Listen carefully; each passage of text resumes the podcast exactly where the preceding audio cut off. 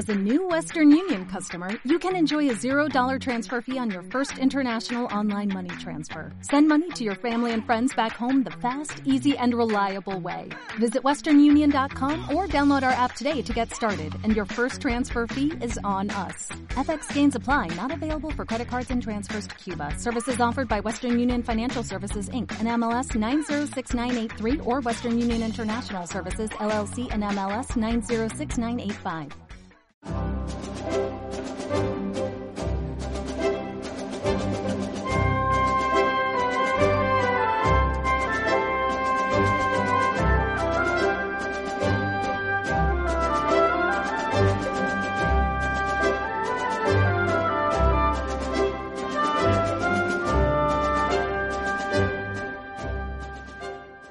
Buenas tardes, amigos y seguidores de Libertad Constituyente Televisión y de eh, Radio Libertad Constituyente en la plataforma iVox y a todos a, los que les puede interesar nuestro programa, que saben que han de darle a la campanita y suscribirse a nuestro canal. Es la primera vez que lo digo.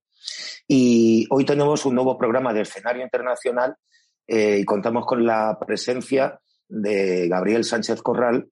Eh, buenas tardes, Gabriel. Hola, buenas tardes, Marce, y buenas tardes a todo el que vaya a ver el vídeo, como bien dices, por los distintos canales del de, Movimiento Ciudadano de la República Constitucional, y en fin, y bueno, y que, si os interesa, pues que compartáis el vídeo por los WhatsApp y esas cosas.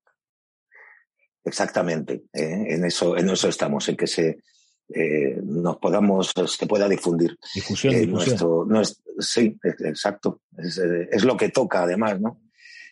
hoy vamos a hablar de, de Francia, del sistema francés, eh, ya que estamos, eh, hoy se celebran elecciones, eh, hoy es 24 de, 24 de abril. 24 de abril y se, le, se celebra la segunda vuelta de las elecciones francesas. Y, y bueno, pues vamos a desentrañar un poco la diferencia que hay entre el sistema francés y el sistema que rige en el resto de la Europa continental. Así que cuando quieras, Gabriel, Sí, bueno. Tienes la palabra, claro. Bien, eh, hoy es 24 de abril y es el día de la segunda, de la segunda vuelta de las elecciones francesas. Ya hubo una primera vuelta, creo que fue hace 15 días, hace dos, dos uh -huh. domingos, y hoy es la segunda vuelta. Pero bueno, antes de entrar con el sistema electoral, me gustaría hablar un poco de, de los candidatos, en este caso a, las, a, a, la presidencia de la República Francesa.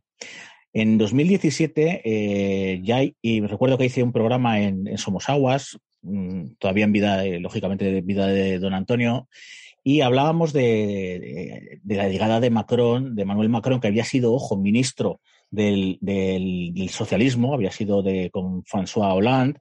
También hablaremos ahora de qué le ocurre al socialismo y al conservadurismo tradicional en Francia, ojo. Y bueno, pues hablé un poco de la figura de Macron. Por otro lado está eh, la otra persona que ha pasado a segunda vuelta, que es Marine Le Pen, que ahora encabeza el partido, lo que antes era el Frente Nacional, que rebautizó en 2018 como Agrupación Nacional. Ahora hablaremos también un poco el lavado de cara que quiso dar al, al partido para que fuera de alguna forma más aceptable entre, entre los franceses. Pero bueno, eh, como ahora se habla mucho de globalismo, se habla mucho de, cómo interfieren los grandes poderes en los, en los, distintos países a nivel, por supuesto, económico, pero también a, ni, a nivel político. Eh, recuerdo que hablé de la figura de Macron y esto puede sonar un poco conspiranoico, un poco de, de puede sonar un poco de friquismo, ¿verdad? De fijarse en los detalles, pero yo recuerdo que además me pareció eh, impresionante eh, la celebración de eh, la victoria de, Macron, la escenificación sobre todo de la victoria de Macron en, en, en, 2017 y su llegada a la presidencia. Y es que siempre he dicho que los símbolos, hay que saber leer los símbolos, muchas veces hablan más que, el, lenguaje hablado, ¿no? Y recuerdo que, Macron escenificó su victoria delante de la famosa pirámide del Louvre. ¿Verdad? La pirámide, símbolo masónico sí. por excelencia, hemos de tener en cuenta que eh, Macron, que era de alguna forma, había, se había dedicado toda la mayor parte de su vida laboral para trabajar para la banca Rothschild, ojo, para la banca Rothschild, que de repente se sale del, bueno, se sale, sí, se acaba, rompe con el gobierno de Hollande, con el socialismo, y eh, empieza un movimiento que se llama En Marche, En Marcha, ¿no? que es su, el nombre de, de, su partido. Él dice movimiento, fíjate que también qué curioso, para diferenciarse de los partidos tradicionales. En los Francia. partidos. Claro. Entonces, escenifica, bueno, pues fue una escenificación masónica absoluta. Hablemos también de la relación de la banca Rothschild con el poder masónico. Refirámonos también a la eh, irrupción de la Revolución Francesa, eh, todo aquel proceso que muy variado y muy diverso, como bien viene a decir don Antonio, y con mucho de azaroso, pero donde los, clubes masónicos están, en Francia siempre han tenido una impronta eh, a todos los niveles de la sociedad, por supuesto en el político, muy grande. Macron monta este partido y tú sabes, todos sabemos que de la noche a la mañana montar un, partido, un movimiento y llegar a la presidencia nada menos que de la República Francesa no es nada fácil. ¿De dónde vino la financiación? Pues bueno, pues yo creo que no hace falta que decir. La banca Rothschild eh, financió a, a Masón.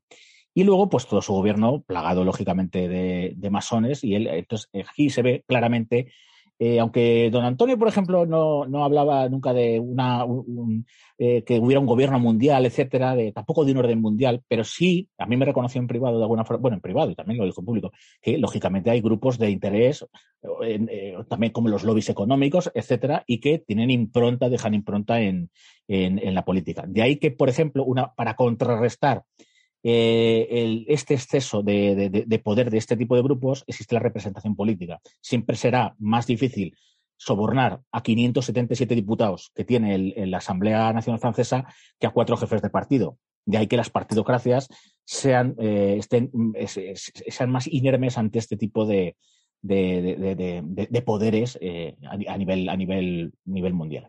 Por otro lado, la otra contendiente es, como hemos dicho, Marine Le Pen, que es la hija de, Le Pen, el padre de, no recuerdo el nombre, es Jean-Marie, Jean-Marie Le Pen, ¿no?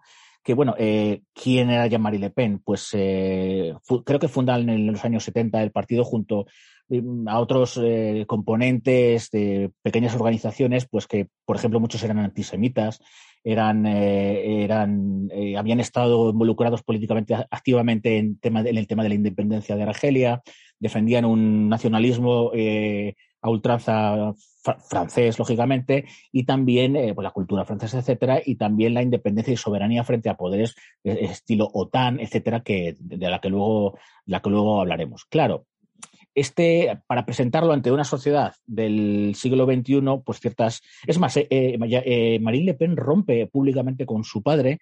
Parece que las relaciones no son buenas. No sabemos si luego era una, era una forma de hacer teatro y luego sí que tuvieran buena relación. Y mm, después del 17, en el 2018, eh, rebautiza el, movimiento, le quita el componente antisemita. que ojo, el antisemitismo en Francia siempre se habla de Alemania, luego hablaremos de la República Weimar pero el antisemitismo en Francia siempre estuvo muy presente. No ya un antisemitismo, lógicamente, racialista al estilo eh, de los nazis, sino, eh, por supuesto, religioso y a nivel, pues, el, antisemitismo cultural de raigambre desde la Edad Media que se arrastraba en el, continente de alguna forma. Todo esto es eliminado, lógicamente, porque no es políticamente correcto y presentable eh, ante los cánones que rigen el pensamiento ahora mismo de Occidente impuesto, por otra parte. Ya hablaré, podríamos hablar de, las fábricas de, ideas, ¿verdad?, que influyen sobre nosotros. El caso es que, bueno, en estas, en, estas elecciones, además, en primera vuelta, ya si entramos a cómo se elige el, presidente en Francia, en Francia, eh, hoy, hoy por hoy eligen al presidente en una circunscripción nacional. Todos los franceses eh, mm, votan por una persona, no por un partido, por una persona, una persona que se presenta, que puede tener partido, ser afiliado a un partido o ser un independiente. En este caso, en primera ronda se presentaron unos cuantos, unos cuantos eh, candidatos. Destacaba también un judío eh, que estaba incluso en posiciones más radicales, que era Zimur, que era un tertuliano, ¿verdad? De estos que surgen. E-, Eric Semur, Eric Semur. Efectivamente, que tenía algunas posiciones un poco, yo creo que rozaban, aparte, parte de lo rocambolesco, pero bueno, era, era, era, era su trabajo, era lo que tenían que hacer, ¿no? Eh, y, también vemos que se presentan los dos grandes partidos que en la Quinta República habían dominado el escenario político, que era el Partido Socialista y los llamados los republicanos, que era la antigua UMP, Unión por un Movimiento Popular, que son los golistas, ¿no? Los golistas. Que era como aquí, como aquí el PP, el PP y el PSOE. Y fíjate, no pasaron de la primera ronda. Y el Partido Socialista está a punto de desaparecer en favor un de... Un 1,7 de, de, de, En favor del trasvase de votos a Mélenchon, que es la Francia insumisa, que dijéramos una especie de Podemos, pero con, de alguna forma a, la francesa, movimiento contestatario, etcétera, etcétera. Bien, pues para, que, para seguir hablando del sistema electoral, de estos candidatos, si ninguno superaba el 50% de los votos, pues se pasa a una segunda vuelta. Y pasan, lógicamente, eh, obviamente, los dos que más votos hayan reunido. Y hoy, dos semanas después, ya otra vez el pueblo francés está llamado a las urnas en, circunscripción nacional para elegir entre uno de los dos candidatos. De esta forma, el presidente de la República se ve respaldado, en este caso, por, una mayor, por mayorías sociales, que es lo que no ocurre en España, que eh, no dejan de ser una, movida sectaria total, total y absolutamente, donde la legitimidad, eh, por eso don Antonio siempre hablaba del presidencialismo también como clave del, del patriotismo. ¿Por qué? Pues porque hay una relación directa entre electores y el elegido, que es el jefe del Estado. Cosa que aquí, bueno, nuestro jefe del Estado ni siquiera se expone a una elección, sino que fue puesto eh, por el abuelo Franco, pasando por Juan Carlos I y ahora el rey Felipe VI. Eh, ¿Qué pasó? Vamos a ver, eh, Francia no siempre se eligió al presidente de esta forma. Por otra parte, decir que en las legislativas, aquí vemos la separación de poderes no completa, ahora lo, remacharemos, lo, matizamos. efectivamente. También en, las elecciones a la, Asamblea Nacional eh, también se utiliza un sistema de doble vuelta que va por circunscripción. Y en cada circunscripción, insisto, no hay listas de partido, no hay listas sábana, eh, papeleta sábana, etcétera, sino nombres y apellidos donde los franceses eligen a su representante de distrito en, generalmente en dos vueltas, puesto que casi, excepto en algunos sitios, sí, donde en primera vuelta tienen más del 50% y va directamente representando a sus electores a la Asamblea Nacional el diputado elegido. Pero no siempre fue así. El presidente de la República, de la Quinta República, que recordemos, creo que la, Quinta República se inaugura en 1958 por una especie de golpe de Estado. Por una especie de, autogolpe de Estado del general de Gaulle. Las motivaciones del general de Gaulle para, para, mm, entrar como caballo de, Atila, pues eh, probablemente fuera que en un mundo de, la Guerra Fría todavía, pues quería reservarse, esto lo explica también muy bien don Antonio, quería que mm, reservase un poco el papel de jefe del Estado y también de la política exterior eh, frente al resto del mundo y dejar a ese primer ministro que queda y por eso no es una democracia no es una democracia realmente Francia, porque los poderes no están totalmente separados, porque el presidente de la República luego tiene un primer ministro y presenta un programa de gobierno que tiene que aprobar la Asamblea Nacional no como en Estados Unidos, donde sí hay separación de poderes, donde el presidente del Ejecutivo tiene sus ministros, su, plan de, gobierno, el filo que crece, y luego la Asamblea pues tiene también sus competencias y por eso existe un balance de poderes donde le pueden de alguna forma parar eh, el paso o dar eh, cuando pide más dinero, etcétera, etcétera. Pero en Francia, al no existir esa completa separación por este, es lo que llaman semipresidencialismo, que es un, es, eh, también la República de, de Weimar mm, de la que ahora hablaremos era algo así como semipresidencialismo, pero es que a mí esa palabra no, o, presidencialismo o eso de semipresidencialismo que, me quieren que me quieren decir. como estar medio embarazada. Claro, un presidente con las manos con las manos atadas, pues entonces para qué es presidente, señor mío, eh, es un poco eh, en ese sentido. Pero bien, eh, estamos viendo en esta, insisto, en estas en estas elecciones cómo también, por otra parte, vemos que los partidos políticos eh, sí tienen más, eh, sí son más correa de transmisión que con los ciudadanos. Bien es cierto que en Francia los partidos políticos también, a partir del año 98, creo que fue, o en el 98, empezaron a ser financiados por el, por el Estado, cosa que eh, no, para la libertad política colectiva no, o sea, no es procedente de alguna forma anteriormente no lo estaban, pero claro, no tenían una ley de lobbies, no tenían una ley para clarificar de dónde venían todos los dineros y dijeron, pues para mal menor, eh, eh, vamos a, que haya una subvención, ni mucho menos como la subvención que puedan tener en España. Estamos viendo que el Partido Socialista y, el, y, el, y lo que es el Partido Conservador están a punto de desaparecer pero en España no desaparecerían, claro, lloviéndoles millones constantemente y estando en televisión y en los medios y run, run, run, run, y colocando clientes. O sea, en España no, pero en Francia, sin embargo, a pesar de que están subvencionados por el Estado, están cayendo, eh, o sea, la historia, la historia, la dinámica social está pasando por encima de ellos. Volvemos a De Gaulle. De Gaulle, en el año 58, con la Quinta República, eh, bueno, pues anteriormente se, el presidente de la República lo elegía el Parlamento. Por tanto, mm, ni separación de poderes, ni, ni, ni, nada que se le parezca. Y a partir de 1962 es cuando se establece la elección por circunscripción nacional mayoritaria, que, que, bueno, ayer leí un artículo que eh, de un tipo que ponía a parir este tipo de, de elección y que justificaba la, la, elección de la partidocrática española. O sea, bueno. Sí, ayer, ayer vi, perdona, ayer vi una, una cosa en un absurdo debate de estos de, de la televisión, eh, en la que decían lo mismo, criticaban el sistema mayoritario porque eh, Le Pen había llegado a la segunda vuelta. Entonces eh, hay que ser eh, un poco duro de entendederas para darse cuenta de que precisamente esa es la garantía de que Le Pen nunca va, va a llegar a la presidencia de la República.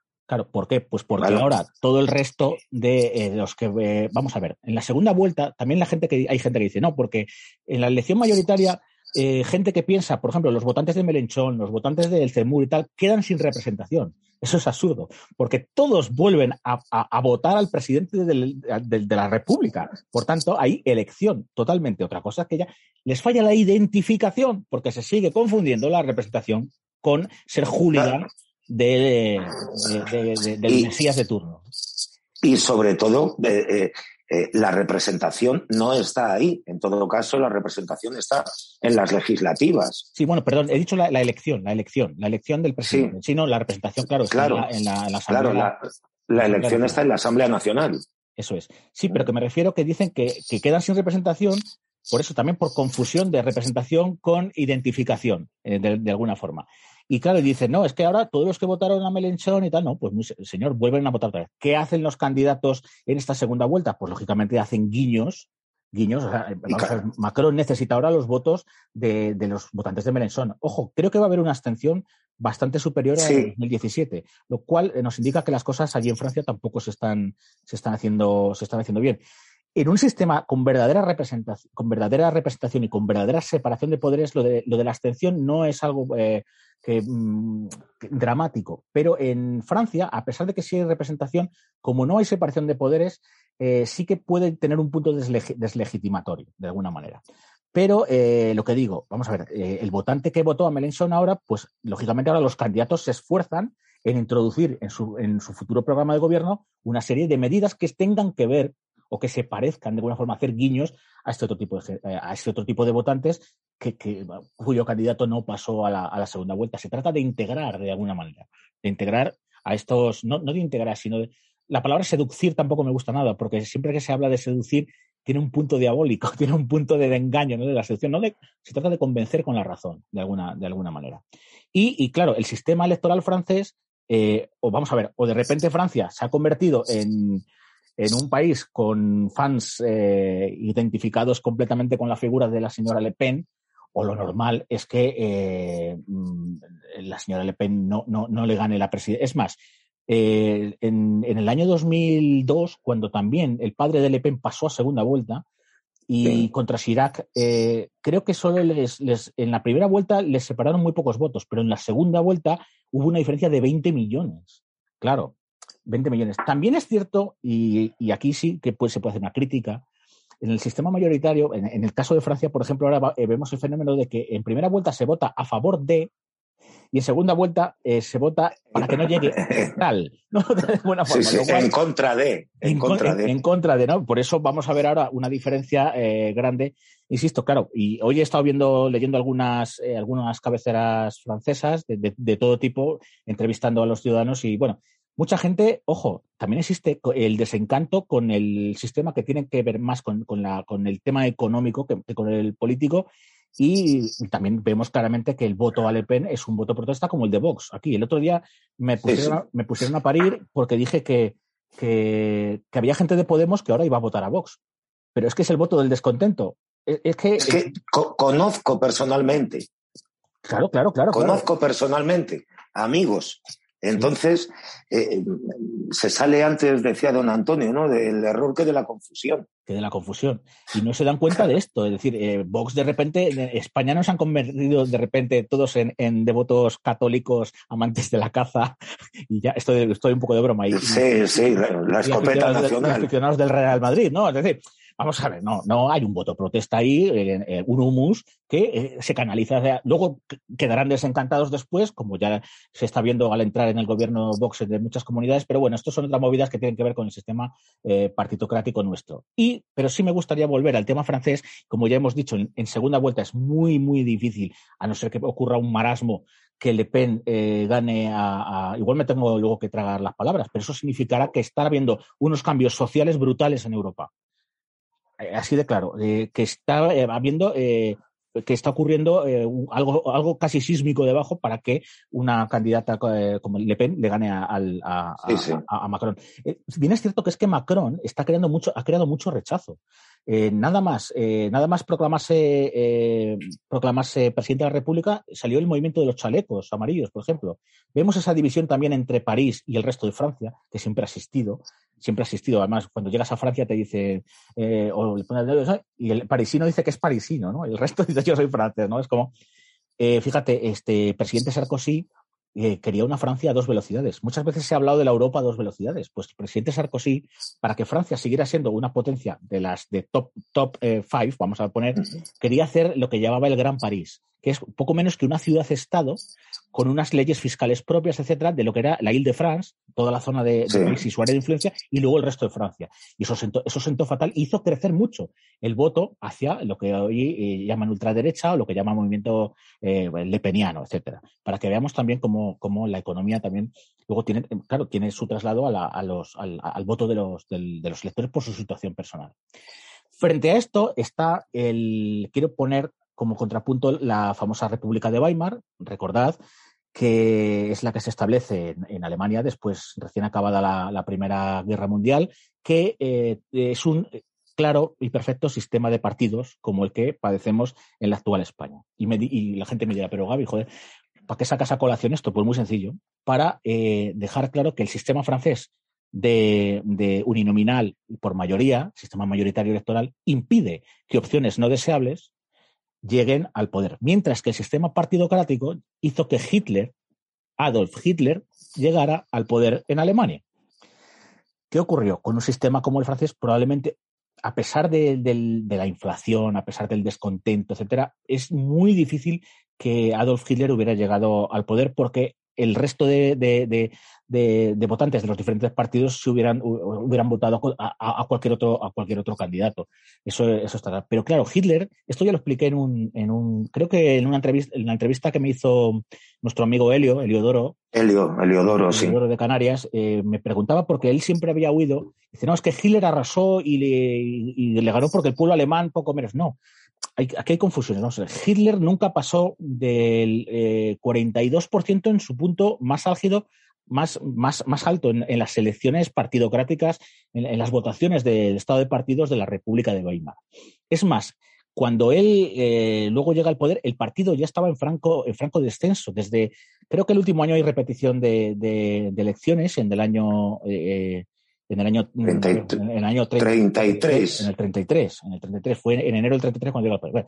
en el año 33 hay repetición de elecciones porque el número de partidos, consecuencia del sistema proporcional, se había multiplicado, eran 15 o 16 partidos y el, el, el país era ingobernable en ese momento. Recordemos también que, ojo, la, la, política en Alemania en los años 20-30 eh, no era decir, ay, yo saco mi bandera de Vox o yo saco mi bandera de Podemos. No, ya había muertes diarias en las calles. Había disturbios entre, las, entre los partidarios del KPD, del Partido Comunista, frente a las.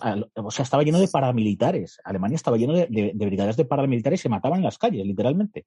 Por tanto, cuidado, las cosas eran. Estaban, estaban si se me permite la palabra, jodidas el caso es que, eh, claro, Hitler al final eh, juega y él sabe que sin él no podía haber, no iba a haber gobiernos de, centro derecha. El otro partido que siempre andaba ahí, eh, que, de alguna forma la base de los, de los gobiernos de derecha era el llamado Partido Centrum, Partido del Centro, que era un partido católico. Vemos todavía cómo en esta época los partidos y las confesiones religiosas, sobre todo en un país como Alemania, donde hay dos grandes comunidades religiosas, pues tienen, tienen su, su, su, su, expresión política, su expresión partidista, las confesiones eh, religiosas, como he dicho. ¿Qué pasa? Que al final eh, se repiten elecciones en el año 33 y claro, eh, Hitler dice, sin mí no vais a poder, no vais a poder formar gobierno y por tanto entrarán, entrarán las, las izquierdas. el SPD, el KPD, etcétera, en formas de coaliciones. Y vemos que en el sistema mayoritario no hay coaliciones que valgan. Uno gana y el otro se va a su casa, no como aquí. Y en la República de Weimar, que luego nos repartimos, todos somos diputados, hay una oposición y todos cobramos prebendas del Estado. En fin, esto ya entraríamos en, el análisis más... Se, traiciona al ciudadano mediante el pacto entre, entre opuestos. como decía don Antonio, se cuando se abrazan los cargos se olvidan las ideas, ¿no? De alguna manera. Sí, no, no recuerdo, algo así. Eh, sí. ¿Y qué pasa? Cuando se olvidan los ideales, se abrazan los se abrazan cargos. los cargos, sí. Ah, ¿Y qué pasa? Que hay un momento en que Hitler, claro, eh, dice, vale, yo quiero, le, ofrecen la, la, la, la, vicecancillería, ser vice, vicepresidente del gobierno, eh, del, del el segundo del canciller. Siendo canciller, von Papen, que era el líder del Partido Católico, del Partido Centro. Y él dice que Nanay, que él quiere ser canciller. Y que si no, gobiernan las, o sea, el, el, Ordago, Ordago a grande, a chica, a, a, todas, ¿no? Él sabía que él estaba acabando su vida, su vida política, si no eh, jugaba a todas, iba, iba a acabar. Se había presentado en el año 32 a las elecciones presidenciales. Aquí quiero apostillar que las elecciones presidenciales en la República de Weimar sí eran separadas. Se elegía y también por circunscripción nacional y a dos vueltas al presidente, pero luego el presidente lo único que en todo caso era atizar decretazos de alguna forma. Luego el gobierno estaba encabezado como hoy en día por el, por el canciller. Pero hoy el presidente también lo elige en Alemania el, el, Bundestag, ¿no? De alguna forma. Pues no, en aquella época se elegía directamente por, eh, por sufragio directo. El caso es que Hitler, Hitler eh, pone eh, como condición ser canciller y al final el partido del centro, más otros partidos más pequeños, forman coalición y le dejan que tenga, creo que son dos o tres ministros, él siendo canciller, dos o tres ministros del partido nazi y el resto, pues gente de las otras fuerzas políticas. ¿Qué pasa? Que Von Papen le asegura al, a, a, Hindenburg, a Hindenburg, que era el presidente de la, de, la República, de la República. Le, asegura que le van a tener atados en contra, eh, atado, de, de cerca no hace falta que diga ya después cómo, cómo lo que pasó, cómo se fueron suprimiendo libertades, etcétera, y cómo estos mismos que estaban en su gobierno también fueron, fueron apartados, incluso algunos acabaron en campos de, concentración. Pero bueno, aquí es, eh, he querido poner un poco el contrapunto entre dos sistemas y cómo, y ver cómo un sistema mayoritario como el francés, un nominal eh, mayoritario, evita con esas dos vueltas eh, que alguien de la catadura moral de Adolf Hitler pueda llegar al poder y cómo un sistema de partidos proporcional, de coaliciones, todo lo que vemos eh, actualmente en, la, en, la, en nuestra política de, española, pues permitió eh, que llegara eh, un, tipo como Adolf Hitler a la Cancillería y desatara, bueno, pues todos los males del mundo. El infierno. Sí, hay, hay una cosa, antes comentabas, y es que un, un amigo me envió un audio y aunque mi francés está un poco oxidado, bueno, un poco, vamos, tiene una capa de herrumbre importante, resulta que eh, Eric Semur estaba enviando audios precisamente, eh, fíjate, su discurso era anti-inmigración y demás, y estaba enviando eh, audios de WhatsApp. eran eh, enviándolos precisamente a, inmigrantes, eh, sobre todo europeos. Ah, no, claro, es, eh, claro, es como si alguien del partido nazi hiciese llamados a los judíos para que se uniesen al partido, al partido nazi, ¿no? Bueno, yo creo, que yo creo, yo creo que aquí Zemmour lo que estaba diciendo de alguna forma es, bueno, los que estáis ya aquí no os voy a expulsar, pero apoyarme a mí para que no vengan más y os quiten a vosotros vuestros. Está jugando eh, Exacto. Claro, está jugando eh, eh, torticeramente, está jugando torticeramente con la seguridad económica, con la seguridad vital de las personas. Exacto, ese, es el tema. Claro, ese juego, ese juego ya se, se, se, ha dado. Es más, ¿cómo se llama? La, la, la, verdad del converso, cuando eh, muchos, Esto en religión se veía, ¿no? Pues muchos eh, protestantes que de repente se hacían católicos y se convertían en papistas y eran más papistas que el Papa, de alguna forma. Sí, sí. Pues, en términos políticos, igual, el, renegado, ¿verdad? El que llega de. Eh, aquí hay hasta análisis psicológicos freudianos de este tipo de, personas, pero claro, está atizando de alguna forma el, que, el que ya es inmigrante. Ojo, que muchos a lo mejor, claro, mandaba audios a lo mejor a los que son inmigrantes de segunda generación o de tercera generación, cuya integración en Francia eh, mm, ha fracasado, y porque los datos, son, los datos son los datos, y eh, para que eh, pongan pared frente a nuevos inmigrantes, aunque vengan de sus países de origen, de los mismos sí, que están ya en Francia. Lo que ocurre que hay, yo creo que hay una diferenciación entre el tipo de inmigrante, ¿no? Cuando dices que ha fracasado, el que ha fracasado de, en segunda generación o tercera generación es el inmigrante magrebí. Eh, sí, pero, pero, yo no creo que españoles, polacos, eh, italianos, que hay también un montón, yo no creo que esta inmigración haya, no, no, no. haya fracasado. a ver si me... Bueno, de hecho, la, alcaldesa de París es, creo que hasta nació en Cádiz, ¿no? Sí. Yo creo que, que, viene más este fenómeno que resulta extraño porque los padres de, de, esta tercera, creo que es tercera generación, ¿no? De, de magrebíes, porque evidentemente eh, los argelinos eh, eran una colonia, eran franceses. Entonces, pues muchos van a la metrópoli eh, y hay grandes grandes franceses de procedencia argelina. Bueno, Argelia era un, era un departamento más de la, de la República. O sea, Por eso. Entonces, ¿cómo es posible que la generación anterior a esta eh, sí haya estado perfectamente integrada? Pero e, este yo creo que es el, mismo efecto que se ve. Eh, Tú has visto cuando te mandan por WhatsApp o. En fin, hay veces, algunas eran fakes, otras eran auténticas. La típica imagen que pone, eh, se, ve señorita saliendo de la universidad y pone Kabul 1977. Y luego pone señoras que van tal, bueno, ni, siquiera mujeres, solo señores saliendo de la universidad. 2020, 2017.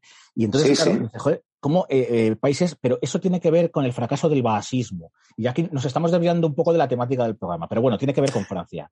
Es el fracaso del basismo y de un modelo de desarrollo que prometía, pero que quedó eh, después de la caída de la Unión Soviética, porque muchos de estos países eran, tiraban hacia el socialismo de alguna forma. Aquí, como decía, eh, no recuerdo qué autor decía, dice, bueno, vamos a ver, eh, el propio, en, en, los países que intentan desarrollarse mirándose en el primer mundo, al final, creo que hablaba sobre el caso de China. ¿Que hay que ser comunista? Pues si esto es lo que mejor se adapta a nuestro modelo de desarrollo, pues vamos a ser comunistas. Que ahora queremos una economía mixta como China, no hay más que ver los presidentes de China como desde la revolución cultural han ido implementando, el Partido Comunista ha ido implementando, y, quién diría ahora que el, Partido Comunista y la economía de mercado que tienen, eh, o sea, ¿quién iba a decir que China iba a defender los no aranceles y el globalismo frente, a Estados Unidos, frente a Estados Unidos de Trump cuando quería volver a los aranceles? pero porque son, son eh, modelos de desarrollo que, cogen las élites de, cada país de alguna forma, sin ser puramente ideológicamente afines. ¿Qué pasó en todos estos países? Como probablemente haya pasado en Francia, insisto, eh, no conozco a fondo el caso francés, de, eh, con estos inmigrantes de origen africano, la mayoría, como bien dices tú, se les prometió un mundo, una vida mejor. Vieron que los de primera generación progresaron porque en los años 50, 60, 70, hasta la crisis del petróleo, fueron maravillosos, económicamente fueron muy buenos. Y luego viene la crisis del petróleo y, la, y, empieza ya el, propio nivel de vida a desaparecer. Entonces, ellos se sienten, cierta frustración. Unido a que eh, en los suburbios de París, sobre todo, se ha guetificado, se han hecho guetos, que la escuela laica republicana eh, pues no ha cumplido el papel porque el mundo también le ha cambiado, porque no podemos seguir con una visión estatalista de, esto es lo francés, esto es lo español, esto es lo inglés, etcétera, incluso en la educación, porque todo el mundo con un clic está eh, tiene al momento información y, y, formas de ver el mundo, cosmovisiones de otro lado. Entonces, ¿Qué sustituye a la, a la, ideología, a la ideología del progreso, que no deja de ser una ideología que viene desde la ilustración? Vuelve el mundo religioso. Vuelve, vuelve, claro, entonces la islamización, la reislamización de muchos de estos países es porque les ofrece algo. La crisis de la Iglesia Católica Española, por ejemplo, en Guadalajara, de donde soy yo, solo hay un seminarista. Y, la diócesis de Sigüenza, pues dio grandes cerebros dentro del mundo católico. Y ahora solo hay un seminarista. Y entonces eh, quieren hacer un sínodo para que la gente vuelva a las iglesias. Pero, ¿por qué no mirar primero antes de decir, oye, ¿por qué no me a la iglesia? Decir, ¿en qué hemos errado? Pues porque la iglesia católica, en su, en su, en su dimensión social, eh, no ha dado respuestas a los problemas que tenían los ciudadanos. Y los ciudadanos, cuando acuden a un sitio y no les da respuestas, van a otro.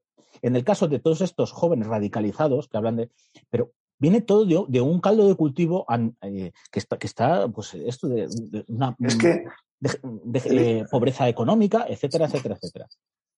Es que estos jóvenes eh, franceses, eh, ¿cómo decirte? El, eh, ellos no eh, han vivido el proceso de guetificación. Mm. No, no, eh, el, gueto no estaba creado antes. ¿Sabes? Yo creo que em, efectivamente ahí hay una em, un encontronazo cultural, quizás, porque los padres de estos jóvenes pues estaban bastante integrados en Francia y los abuelos también. hay una peli estupenda, estupenda, eh, con, ¿cómo se llama este actor y, director? No es Cluset. Eh, bueno, es la historia de, una chica de magrebí eh, que empieza a, va a la universidad a, bueno, pues a un curso de, como de oratoria. Y entonces da con un hueso francés, machista, lo tachan de antisemita, lo tachan de todo y, entonces ella va a que lo prepare y él lo primero que hace es llamar la mora. Entonces se ve un prejuicio. Eh, que es más una pos, porque luego la relación que se forma entre el profesor y la alumna, ella vive en un gueto, tiene un novio, entonces eh, ella da el salto a, a, estudiar en la universidad, ¿no? Su ambiente en ese gueto pues es otra cosa, es eh, escuchar música, fumar porros en los parques, etc. Mm. Entonces, la chica eh, accede a otro mundo y, los prejuicios del profesor se van, se, se, diluyen, ¿no? Trata un poco el, tema este, ¿no? Un poco de la, de la identidad, de lo que tú dices, de, de eh, dónde está la, la respuesta, a dónde nos agarramos, a dónde se puede agarrar alguien que ha perdido eh, una buena parte de sus asideros porque eh, el, régimen económico se lo ha comido.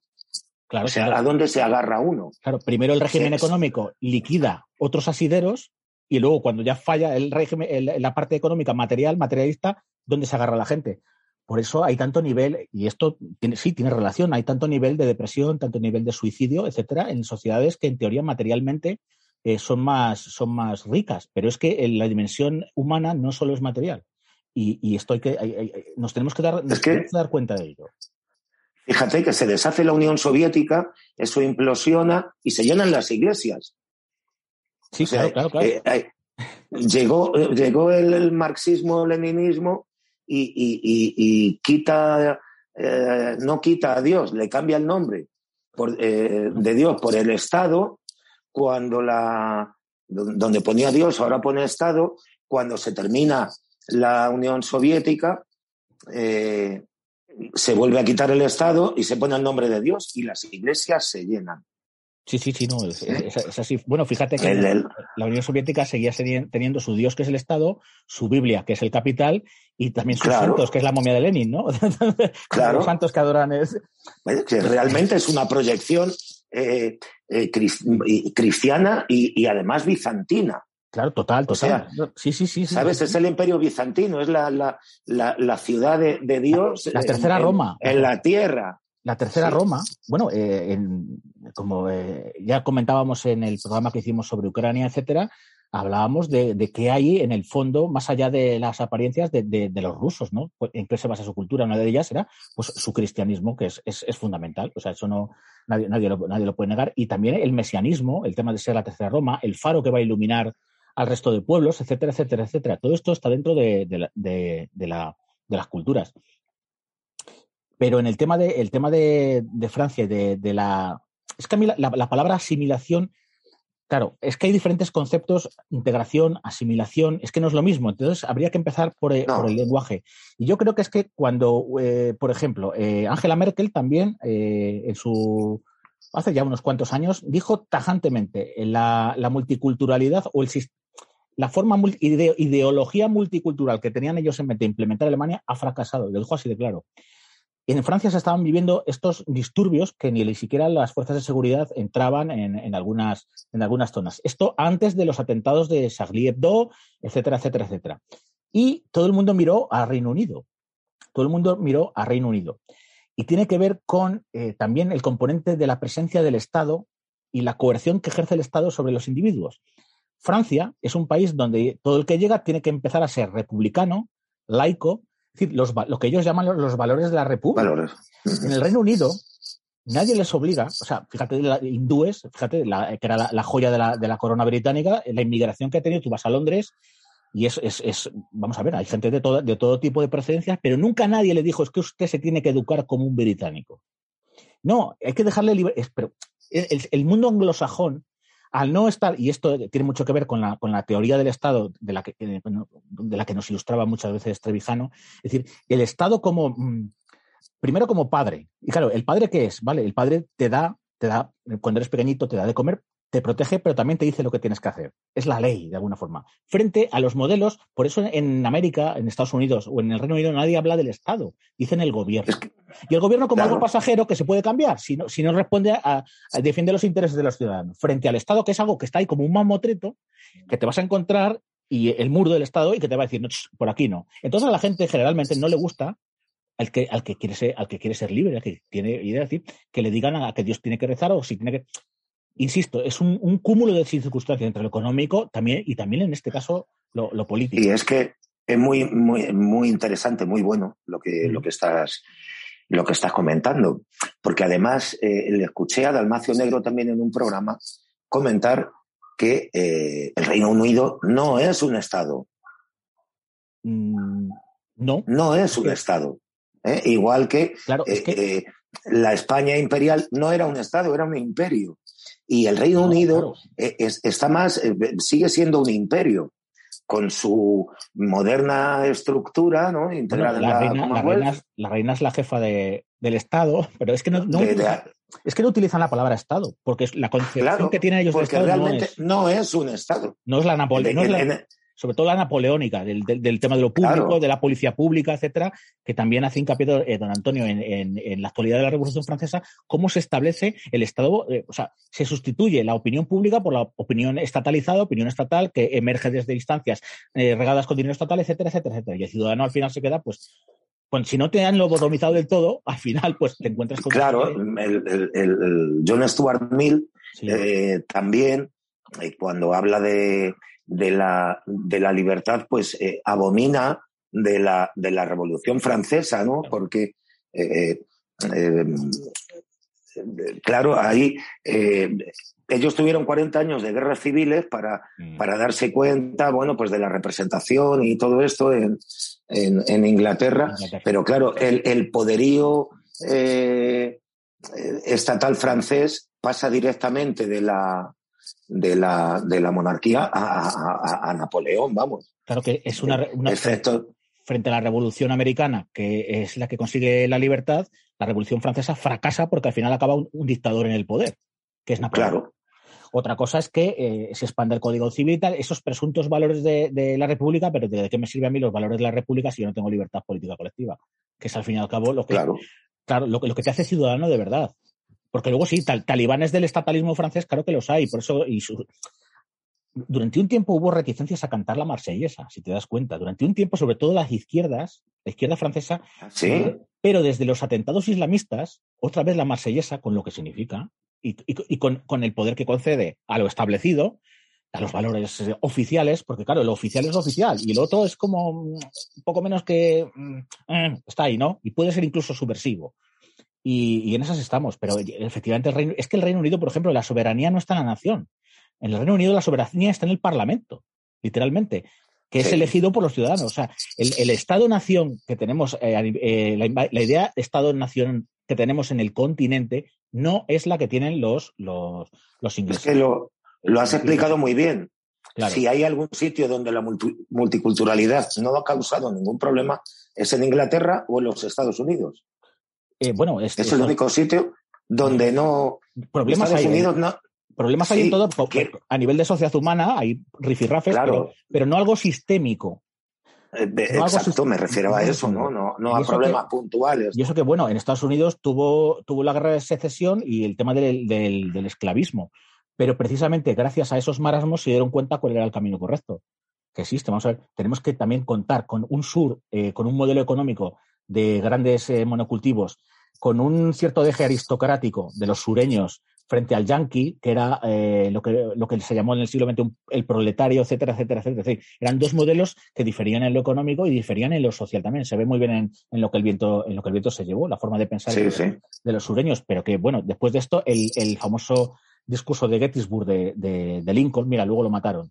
Eh, pues eh, nos habla de, de, marcaba un poco las líneas y camino para, para mm, seguir eh, eh, conviviendo en, en, paz y en libertad, de alguna forma, frente a, otros modelos que, bueno, pues no, no, no son precisamente el, el, anglosajón. Ojo, y yo, yo no es que esté haciendo un, alabar al mundo anglosajón. Estoy diciendo que en el mundo anglosajón el tema de lo que llaman integración eh, eh, de los diferentes eh, pueblos, de gentes de diferentes, no es ni mucho menos tan conflictivo como ha sido en, como está siendo en Francia. En España, por ejemplo, para terminar de este tema, hablando del, tema en España, pues mucha gente me dice, es que somos un modelo de integración. Bueno, vamos a ver, España está recibiendo inmigración. ahora es la segunda generación probablemente la que, de inmigrantes que están haciendo aquí. Eh, España, como país católico, no ha sufrido en sus carnes eh, veleidades mm, de ideología racista. O sea, racismo igual, a nivel personal hay racismo, en, las sociedades hay racismo, pero no ningún patrón canónico de, por ejemplo, las eugenesias de los países nórdicos. En España eso no. ¿Pero por qué? Por su vocación católica. Católico significa universal. Y, si tenemos que saber de dónde venimos. Y, es más, el, llamado Imperio Español que yo le llamo, realmente, no porque no había un emperador como figura. El emperador era, era la monarquía universal o la monarquía católica, era lo, que se llamaba. Claro. Era un, jefe, un soberano que integraba y evangelizaba diferentes a, los, a los pueblos. Insisto, tampoco quiero decir que no se cometiera barbaridad, porque ya sabes que todo el mundo es muy susceptible. Pero el modelo, John Eliot, que acaba de morir hace, hace un par de meses, el historiador británico, tiene un libro que se llama Imperios del Mundo Atlántico y habla del el modelo colonialista británico frente al modelo integrador de, los, de los españoles. Y no hay más que ver, por ejemplo, en los barcos británicos, cuando iban a, para el Mayflower y toda esta leyenda, ¿no? Iban hombres y mujeres. Y entonces hacían su pequeña comunidad y no querían saber nada de los nativos, mientras que los españoles iban cargados de barcos de hombres. Por tanto, no quedaba más remedio que juntarse con las indias. y, formar familias de mestizos, que eran súbditos de la, de la, monarquía, al fin y al cabo. Es decir, que luego cosas se han hecho. Sí, pero. Eh, eh, malas, etcétera. Pero el, el, español en sí, eh, a la hora de hablar de la integración, de, por ejemplo, el padre del. creo que el, padrastro del, del Lazarillo de Tormes es un negro, que era molinero. Es decir, vemos intercambio racial, intercambio étnico en España desde tiempos ancestrales. Pero todos. fíjate, el, el Inca Garcilaso. Por ejemplo. Mismamente, ¿no? Claro, claro. sí, sí, sí. es que en, también en, lo que antes era Nueva España, había nativos que tenían títulos nobiliarios. Claro, claro, claro. mira, igual la meritocracia existía más que ahora. Pablo de Olavide, Pablo de Olavide también viene como intendente. Ah, y él era de origen eh, también eh, americano. Por no hablar de los que luego fueron los protagonistas de la, de la, que eran todos criollos, eran hijos a veces de españoles y españoles con, nativos allá, ¿no? Eh, Bolívar. San Martín, San Martín de Porres. San Martín de Porres. Sí, sí. ¿Eh? Eh, Fray Escoba, que es un, eh, santo nativo. Por eso, eso, eso se llama, en, se llama, en historia lo llamamos sincretismo, ¿verdad? Como, por ejemplo, llegaban y el, tema de las vírgenes negras. Las vírgenes negras es un fenómeno cultural que tiene que ver con mm, de alguna forma asimilación de deidades de, de, de, otro tipo de, culturas al cristianismo. ¿no? Es, es, un, es, un, tema fascinante que nos daría para hablar horas y horas. Nos hemos ido un poco del tema de, que nos ocupaba al principio del programa, pero creo que las reflexiones pueden gustar o pueden dar a los que nos vean eh, pie a, por ellos mismos a, ir a investigar un poquito. Yo creo que sí, hombre, siempre eh, cuando hacemos este tipo de, cosas, pues un sitio te lleva eh, a otro. Es lo que eh, se dice eufemísticamente navegar por Internet. Navegar, ¿Eh? Lo que pasa que en, este caso pues lo hacemos de, de forma natural y, espontánea, ¿no? Pues mm. vas alcanzando otros puntos. Pero vamos, yo creo que una cosa se nos ha quedado clara, que es la, y aunque no hemos profundizado en, en los problemas que, eh, que hacen que Francia no sea realmente una democracia, si eh, al no ser una partitocracia, pues tiene una, una prevención un, muro que es casi infranqueable de que posiciones extremas y, eh, puedan alcanzar el poder. Y que si lo alcanzan, evidentemente sería, como, como tú dices, algo, si me apuras, tremendamente superior a lo que ocurrió en, en la Alemania nazi, porque la forma en la que Hitler subió al poder fue como un sistema en el que es mm, mucho más fácil acceder a, este poder. Claro, en el caso de Francia sería casi un cambio civilizatorio, de alguna forma. E, exacto, exacto. Eh. ¿eh? Y entonces, eh, Francia, de todas formas, es que ha tenido una serie de evoluciones, porque el Partido Comunista, el Partido Comunista era un partido muy fuerte mm. de los años 60 y 70 hasta que desapareció. En toda Europa Occidental, también en Italia. En Italia también era sí, Fíjate, en, Italia un partido con una implantación eh, impresionante, ¿no? Yo creo que al, adoptar el llamado eurocomunismo, Claro, ahí rindió, rindió la bandera de alguna forma, ¿no? Perdió, además, teniendo en cuenta la mentalidad de los militantes comunistas que eran muy, muy, muy, puristas. y es, lo cual, estalinistas, eh, directamente. literalmente. Eh, yo creo que ahí el eurocomunismo, pues de alguna forma hizo que, pues en los partidos comunistas no, fíjate aquí sí, mira. Carrillo Carrillo pues fíjate encima pactando con los herederos de con los herederos de Franco es que, es que vamos a ver, o sea, que la gente, habrá gente que está desinformada, habrá gente, parte del pueblo que se crea, pero el pueblo no, no, al final, al fin y al cabo se da cuenta de, aunque tarde a veces en darse cuenta. Sí, pero el sentido común.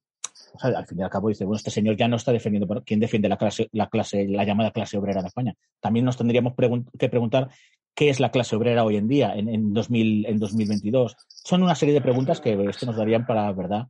para programas en Claro, lo que pasa es que los cambios sociales se dan a, unas velocidades eh, terribles. Eh, eh, Marx, no sé si era Marx o Engels, se quejaban de que, coño, el, los, el, proletariado se está burguesando. Se, nos caen, se nos caen los, la, estructura del tenderete, ¿no? Sí, sí, o sea, si, se te aburguesa el proletariado, ¿dónde está la dictadura del proletariado? Finalmente, en lo que consistió, pues, eh, pues ya lo sabemos, en, en, gobierno de oligarquías, ¿no? En muchos casos hereditarias. Bueno, el, caso normal de lo que ha ocurrido después de la Unión Soviética y lo que ahora, ahora parece que los, los oficialistas han descubierto ahora la palabra oligarca, ¿verdad? y la palabra autócrata, como si en España no supiéramos de oligarcas, que tenemos una oligarquía de partidos empotrados del Estado, narices, vamos a ver. Sí. pero ya ahora de repente el autócrata, el oligarca, pero señores, señores, un poco, un poco de seriedad, un poco, vamos. Eh, es que hay algo que, que, que, es tan sencillo plantearse, eh, y es que eh, en la época del dictador, en la época de Franco, Franco gobernaba, legislaba nombraba a los jueces y decía todo lo que había que hacerse. Ahora pasa lo mismo. Igual, igual, ¿qué más da? ¿Eh? El gobierno gobierna, legisla y nombra a los jueces. Nombra a los jueces. Y, el otro está. llama democracia, ¿no? claro. Y entonces, si no hay consenso, pues la supuesta oposición, que también cobra del Estado y que también paga uno con sus impuestos, porque el de Vox está financiando a Podemos y el de. Eh, y, a Bildu. Y el de Bildu está financiando a Vox y a, al PP. Es toda una mentira. O sea, vamos a ver, ¿quién, ¿quién financiaría al que está en las antípodas de sus ideas? Mm, es que mm, no sé, pero por lo menos antes en la dictadura, bueno, pues abiertamente, pues se sabía, de buena forma. Claro. Pero, pero claro, esto, esto es tremendo. Entonces el nivel de el nivel de corrupción, a mí me, siempre igual, al final intentas en algunos debates meter eh, eh, la pregunta de, bueno, vamos a buscar las causas, vamos a buscar las causas, en vez de describir los efectos de la corrupción, vamos a buscar las causas. Entonces, a veces te, eh, con algunas personas con las que hablas, entra en eso, pero en cuanto te despiertas un poco ya caen en el litumas. Pues, y, tú, y estos que hicieron y los otros, pero señores, que hemos venido a buscar las causas, no a describir las consecuencias. Entonces, las cosas están clarísimas, falta de representación y no, separación de poderes, por tanto, no hay control del poder. Sin, sin control del poder, eh, es que es algo inherente, inherente a la democracia. ¿Cómo se consigue? Con, la, separación de poderes. Así de claro. Entonces, que sí quieren seguir dando. Pero el, problema es que yo, a mí, a mí hay algo que, que me sorprende mucho, porque yo entiendo que sean cínicos y defiendan que esto es una democracia quien se beneficia de ello. lo entiendo, es decir, dentro de, dentro de, dentro de, lo corruptible que tiene el ser humano, moralmente, economía, etcétera, pero alguien que ni, ni, gana ni pierde, o que incluso pierde, que está, porque en el fondo, al final padecemos todos la, el, el, eso del disfrute en lo votado. No, no, lo padecemos todos. Y tenemos que tomar conciencia de lo que padecemos para poder, para poder liberarnos. Pero, gente, pues es también lo que hemos dicho antes de, que, de que por qué la gente en algunas zonas del planeta vuelve a abrazar las ideas religiosas. Pues, pues y, vamos a ver, claro, es que no les queda otra que seguir siendo fans del Mesías de turno, porque si no sus vidas eh, políticamente, o sea, su concepción del, de lo público estarían muy vacías. Y, claro, y, que defienden lo indefendible. Y yo a mí me, me, cuesta entenderlo, porque no es racional, no es racional. Entonces, bueno, ¿hasta qué, hasta qué punto la Lo que ocurre es que la, la dimensión espiritual eh, del ser humano es que eso no se puede borrar. No, no, no, hombre, hombre pero, eh, pero podrían leer decir, eh, Sí, pero quiero decir que, que es algo. el, sí, sí, no. el ser humano tiene que buscar algo fuera de, del sufriente mundo que le genere o, o bien esperanza. la trascendencia.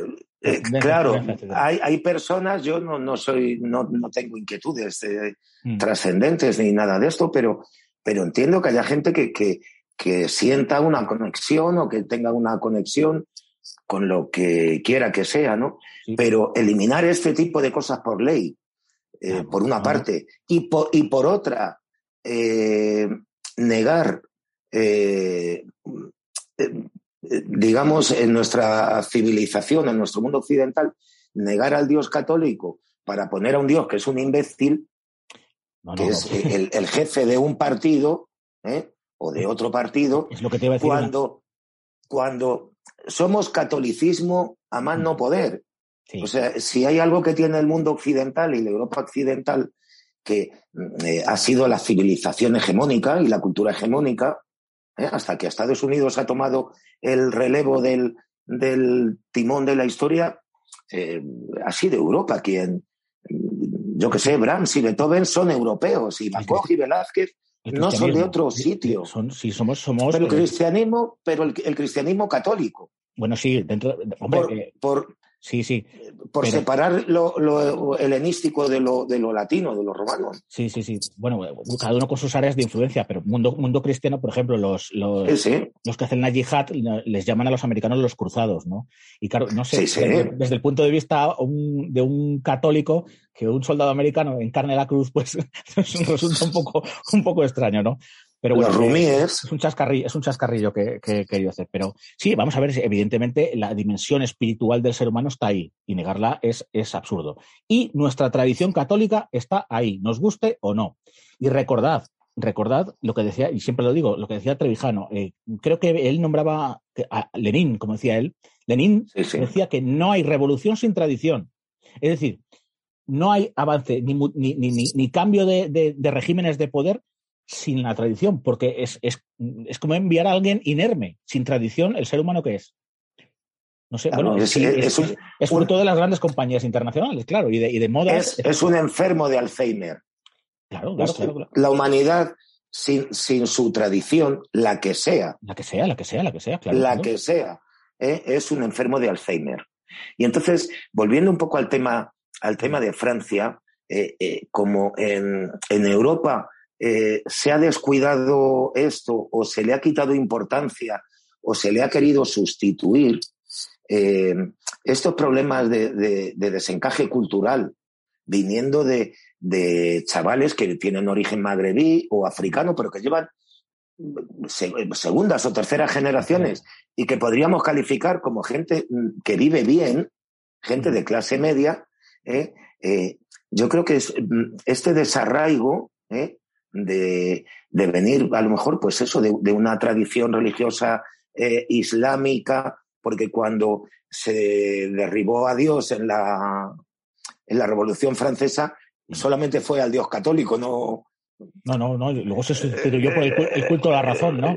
Y claro, claro. Entonces, no, no, se había tenido. Se construyó no pirámides eh, muy al orientalista, sí. Claro, no, no se tuvo en cuenta al, al mundo musulmán, sino solamente al mundo católico, ¿no? Entonces, eh, cuando Europa se llena de otras religiones, que independientemente de la religión que sea, es el, eh, este, eh, esta cosa tan católica de la esperanza, de la fe, mm. de, la trascendencia, de la espiritualidad, ¿no? Sí, y de, ahí que a, España y a los países de raíz hispánica les costara tanto, les cueste entrar en la dinámica y en la cosmovisión del capitalismo. Claro. Eh, Exactamente. De, lo que Max Weber hablaba de la moral eh, productiva, de la moral del, protestantismo en la economía, ¿no? De, ¿cómo, era el famoso libro? La moral protestante y el espíritu del capitalismo, era, ¿no? Y el espíritu. Al, católico le ha, costado mucho, le ha costado, eh, cuesta mucho, y por eso se han creado una especie de sistemas mixtos donde el corporativismo católico, unido al, mundo del dinero, crea corrupción, sin, y al no haber controles, pues ya ni te cuento, ¿no? Las oligarquías, etcétera, etcétera. Pero es, producto también de una tradición que, que tenemos. Pero hay que tener pero para corregir ciertos eh, eh, defectos, errores, para, el mejoramiento, tienen, tenemos que contar y saber de dónde venimos y la tradición de la que partimos. Ya está, ¿no? Por tanto, mira, ahora han liquidado, han, liquidado el currículum de bachillerato como asignatura obligatoria de la filosofía. Y la historia se va a empezar a estudiar a partir de la historia de España, a partir de 1812. o sea, es, una cosa que yo creo que cualquier persona con sentido común, independientemente de sensibilidades de izquierdas, de derechas, de extremo centro, de medio pensionistas, como digo yo, un poco de sentido común, eso es dejar a los, a los futuros ciudadanos, bueno, es, es, negar la ciudadanía, literalmente, porque les niegas el conocimiento del aprendizaje, no puede haber ciudadanos. Es imposible que haya ciudadanos. Lo que generas es un individuo maleable, dúctil, manipulable, pero bueno, todo esto también responde eh, porque si eh, hay un país de tradición antiliberal, ese es España. Nuestro. O sea, más que antiliberal, eh, en contra del liberalismo, ¿no? Ahí tenemos a Donoso Cortés, que atacaba por igual a los liberales que a los socialistas o a su contemporáneo Proudhon. Que lo ponía a caer de un burro. Pero lo bueno es que aquellos antiliberales o tradicionalistas sabían escribir, los de ahora ni siquiera eso. Eh, exacto.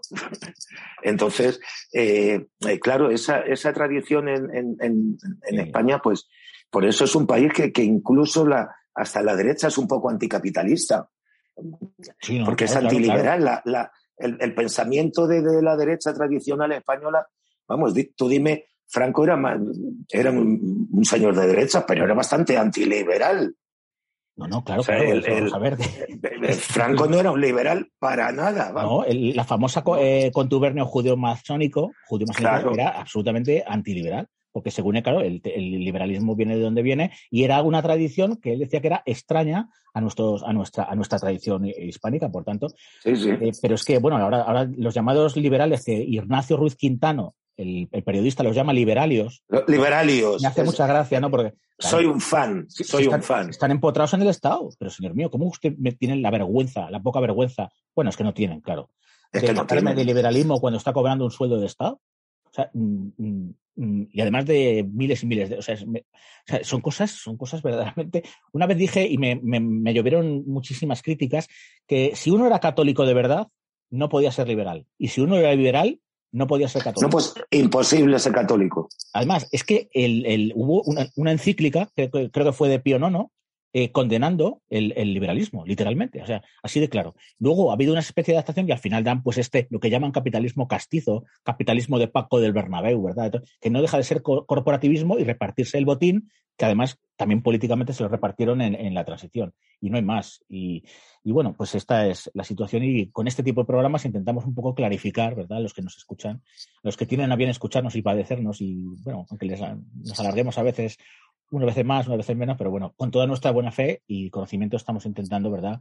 Marce, pues dar nuestra humilde opinión y argumentar cuando... cuando, cuando... Claro, también, eh, claro. Y también felicitar a, nuestros fieles, ¿no? fieles eh, seguidores, ¿no? Eh, que es el único tipo de, de, fidelidad que yo puedo quizás, quizás con, considerar, ¿no? personas que, que, ven nuestros vídeos, y los de otros compañeros. Y, Por eso yo siempre digo pues, en el apartado de comentarios, si, que, si nos quieren hacer propuestas, estamos abiertos a, pues eso, a, recibirlas y, dentro de nuestras posibilidades, pues hombre, ninguno vivimos de esto, nos dedicamos a nuestra labor profesional, pero siempre intentamos sacar un ratito para, para dedicarlo al, al, al Otra cosa que siempre hacemos cuando coincidimos también con Aitor, eh, es recomendar libros. Ah, sí, sí. Eh, vamos a ver, Gabriel. Eh, hoy el tema era, era Francia, ¿no? Mm. Eh, luego nos hemos extendido por sus diferentes cosas, ¿no? A ver qué nos depara Pues mira, eh, la, no- la noche electoral. es- Pero sí, la, la costumbre de recomendar libros, yo creo que es buena. sí, bueno, pues yo voy a recomendar porque desde hace años nunca me había acercado, ya sabes que nunca me había acercado, no había profundizado en la Revolución Francesa, que es madre de muchas eh, cosas mm, también malas. Lo hemos Sí. hablado del, del tema del Estado, etcétera, Sí. etcétera, pero bueno, es, es, un, es un momento fundamental y, fu- fu- como decía don Antonio, que decía, fundamental y fundacional, eh, o sea, Y, fund- y fundante. fundante, fundante, ¿no? Realmente de, de- de la realidad, sobre todo eh, continental. Eh, los anglosajones quedaron un poco a, a su, ¿verdad? En su isla y tal, y luego la proyección americana. Entonces, pues he, he indagado en varios libros sobre la Revolución Francesa, más allá de los clásicos de Jaurés, de Jules Michelet y tal, que don Antonio comenta muy bien en, en su libro Teoría de la Pura de la República, pero yo he querido mirar un poco lo que se ha escrito en los últimos más o menos 30 años. Y eh, ahora me viene a la cabeza un libro, es un tochaco impresionante, que se titula Ciudadanos y es de un, de un historiador británico que se llama Simon Slama, Simon Slama, es, de- es de origen judío, como el, el- el propio nombre lo dice, y que hace, eh, intenta no dar eh, opinión, intenta no opinar sobre los hechos ocurridos, sino hacer una narrativa de alguna forma, ¿no? que ahora está muy de moda Ajá. hacer la historia narrativa. Y el otro día me encontré, mira, bueno, tengo aquí la- la- la- las cubiertas, el libro le tengo, le tengo por ahí que le estoy anotando. Eh, este libro que se, se publicó hace dos años en, en inglés se titula El nacimiento de un mundo nuevo, historia de la Revolución Francesa. Y es de un historiador norteamericano llamado eh, Jeremy D. Popkin. Llevo muy poquitas páginas, llevo eh, 100, 150, pero me está dando muy buen...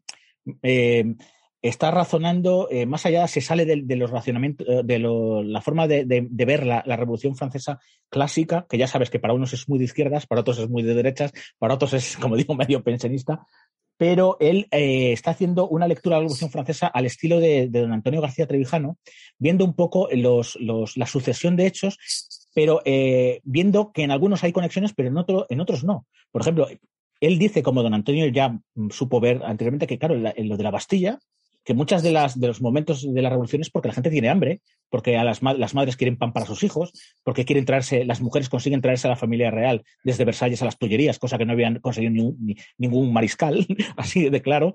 Y, eh, eh, él, dice, pues esto, de la Bastilla, pues pasaban por allí, fueron, ah, que aquí hay, eh, hay un polvorín, aquí tenemos armas, ¿qué? rinda la, la fortaleza y tal más allá de que aquello representara el, el antiguo régimen, etcétera, solo había siete, siete presos en su interior y cuatro de ellos eh, eran, habían ido voluntariamente, bueno, voluntariamente obligados por su familia porque eran, eran dementes, eran personas que estaban mal, mal de la cabeza. Y bueno, pues este libro me está, ya te digo, me está dejando una, una buena impresión y cuando lo termine, pues en un programa ya lo, lo comentaremos. Sobre la República Pues de Weimar, de la que hemos hablado, sobre la República de Weimar ya, ya, mm, ya recomendé un par de libros, no recuerdo ahora los autores, eh, eh, En- en, otro programa que En, otro programa, sí. otro programa que hicimos.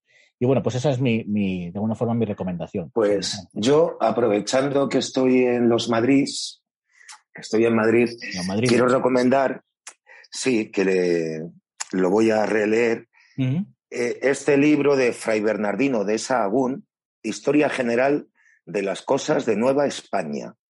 Entonces, como hemos estado hablando de el- del Imperio Español y de todas estas cosas, eh, bueno, pues es la, eh, la, la- la historia realmente de, de los indígenas que, a los que instruyó este eh, fraile leonés o este cura leonés, Ujú. eh, las gramáticas y los diccionarios de las lenguas indígenas que hoy se conservan, pues es gracias a él y gracias a, y gracias a otros, ¿no?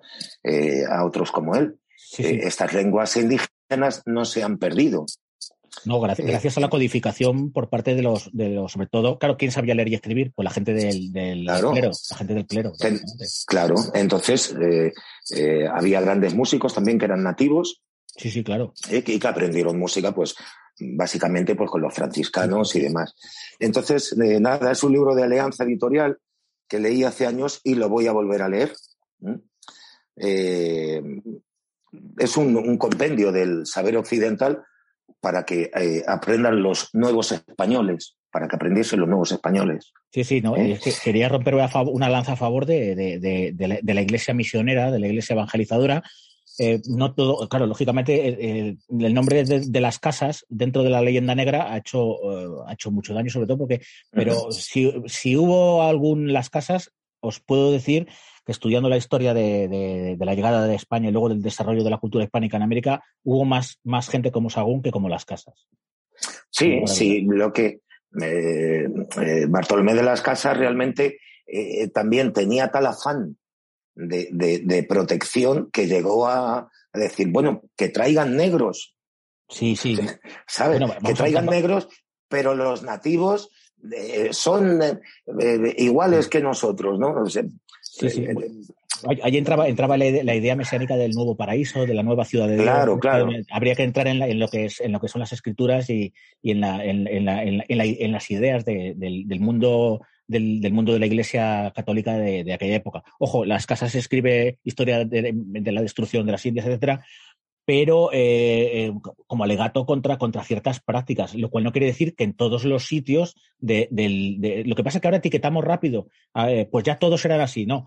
Claro que ocurrían cosas feas, pero, insisto, también ocurrieron la creación de universidades, la creación de los llamados ingenios, que hoy en día en algunas partes de el, acaba de salir ahora una historia de, de la América hispana basada en la ingeniería lo cual es, es, curiosísimo. Lo ha escrito un historiador y un ingeniero. Lo han publicado hace poquito y habla, pues eso, toda la articulación, la vertebración a través de, calzadas al estilo de Roma. O sea, es que era una nueva Roma para, para, para el, mundo, para el mundo católico. En, aquella época la ideología oficial, la ideología oficial de la corona era de que habíamos heredado, éramos los nuevos, de alguna forma, la misión civilizadora que en su día tuvo Roma, pero de forma mm, católica y, y, no pagana al estilo de Roma, ¿no? Sí, Estaríamos en, conversaciones que nos darían pues para hablar de historiografía mucho. Pero bueno, eh, Marce, yo creo que mm, hemos hemos echado hemos echado un buen rato, yo me lo he pasado muy bien. Eh, quiero darte las gracias, Gabriel, por tus conocimientos y tu disponibilidad. Y bueno, también agradecer a nuestros seguidores que, eh, que sigan siguiéndonos y que se suscriban y den al me gusta, que dejéis comentarios, eh, que podamos responder a estos comentarios, que se puedan generar eh, buenas conversaciones y debates, en fin. Eh, y si os gusta, compartidlo con vuestros amigos y familiares. Así que nada más. un placer. Nos vemos en el siguiente episodio de escenario internacional. Buenas tardes. Bueno, buenas tardes a ti, Marce, y buenas tardes a todos los que vayan, vayan a ver el vídeo. Buenas tardes, buenos días o buenas noches, porque con la astrología ahora ya no, hay excusa, nos pueden ver en cualquier momento del día. En cualquier eh, momento. lo dicho, muchas gracias y buenas tardes a todos.